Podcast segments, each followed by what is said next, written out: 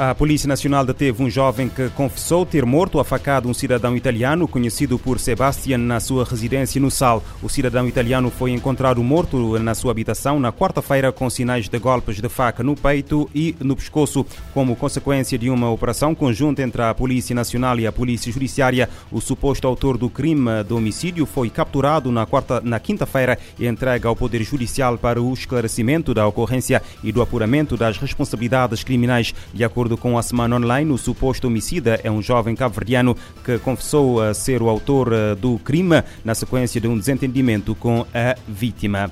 O Tribunal da Relação de Barlavento confirma a sentença de 18 anos e 8 meses de prisão aplicada ao jovem Ayrton Lima Neves pela morte à facada eh, do adolescente Admilson Rocha em frente a uma lanchonete na zona do Passarão, em São Vicente. O crime foi cometido no dia 23 de setembro de 2021.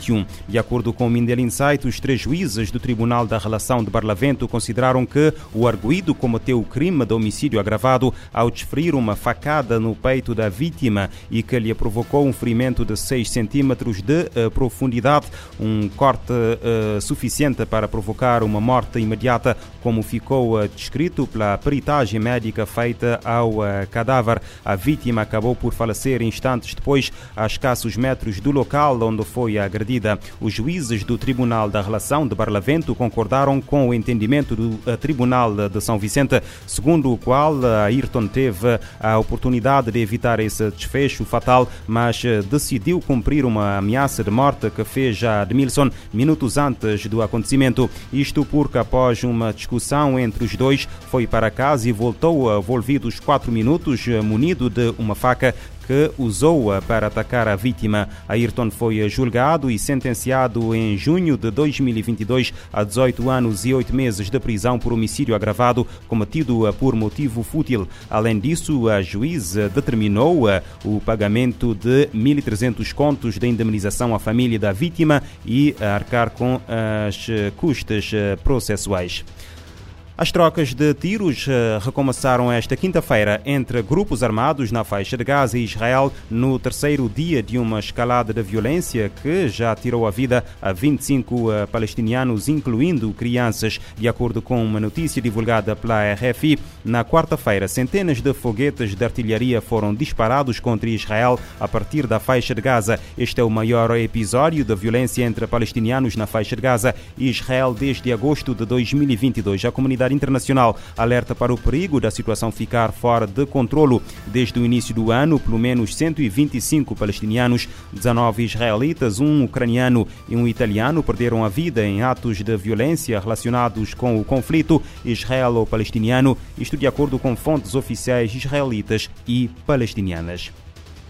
Nos Estados Unidos, um juiz federal anulou uma lei que durante mais de meio século proibiu a armeiros licenciados de venderem pistolas e revólveres a jovens com menos de 21 anos. A decisão, com data de quarta-feira, representa um grande revés para os defensores de um melhor controlo de armas enquanto tentam convencer o Congresso dos Estados Unidos a proibir os jovens de adquirir armas semiautomáticas. Estas armas, como a R-15, utilizada em muitos tiroteios em massa não eram comuns em 1968, quando os congressistas aprovaram uma lei que proibia armeiros de vender revólveres a jovens com menos de 21 anos, sob a alegação de que estes cometiam mais crimes do que os mais velhos. Desde então, os jovens norte-americanos podem obter revólveres e pistolas em vendas particulares ou através dos seus pais, mas não em comércios com licença federal, onde se pode eh, comprar todos os tipos de arma.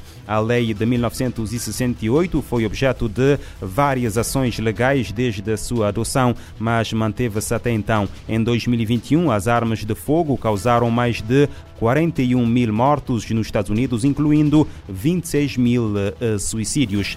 A cólera matou 131 pessoas eh, em Moçambique desde setembro do ano passado, de um universo de mais de 30 mil casos confirmados. Entretanto, o Ministério da Saúde assegura que a situação está controlada. Orfeu Lisboa, em Maputo. São dados avançados pelo Ministro da Saúde do surto de cólera que eclodiu em setembro último e considerado o mais severo dos últimos 20 anos.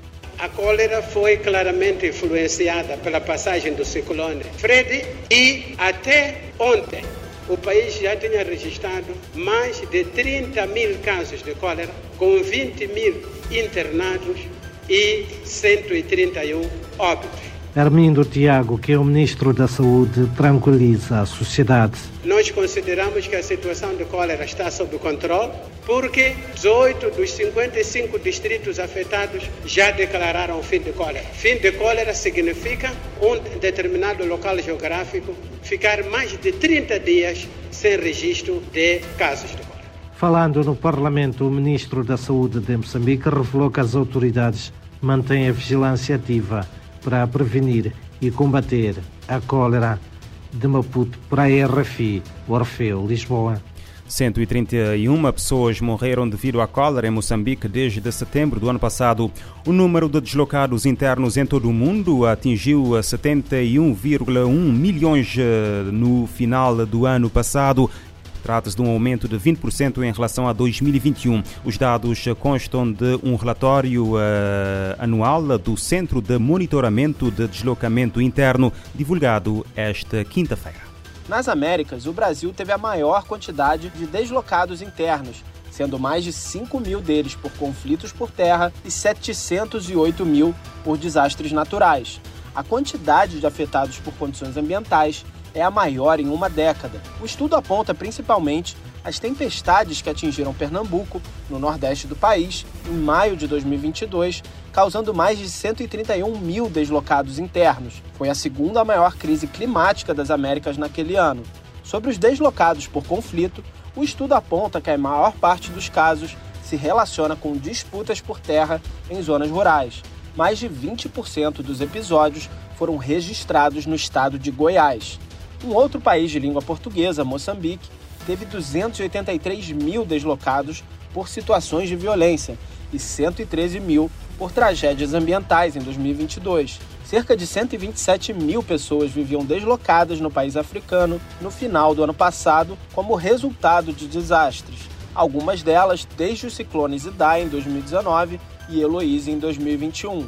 A violência na região de Cabo Delgado e nos arredores foi responsável por 283 mil deslocamentos em Moçambique, um aumento de 50% em comparação a 2021. No final de 2022, cerca de um milhão de pessoas viviam em deslocamento interno por conta da violência. Em nível global, o número de movimentos associados a fugas em busca de segurança e abrigo também foi inédito em 2022, chegando a 60,9 milhões. O aumento em comparação com o ano anterior foi de 60%. Da ONU News em Nova York, Felipe de Carvalho.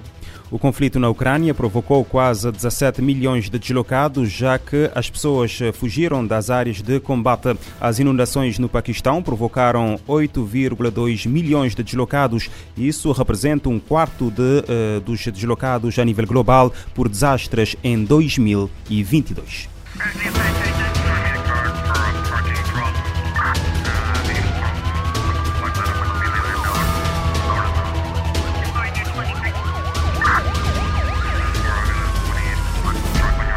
Este programa está disponível em formato podcast no Spotify e em radiomorabeza.cv.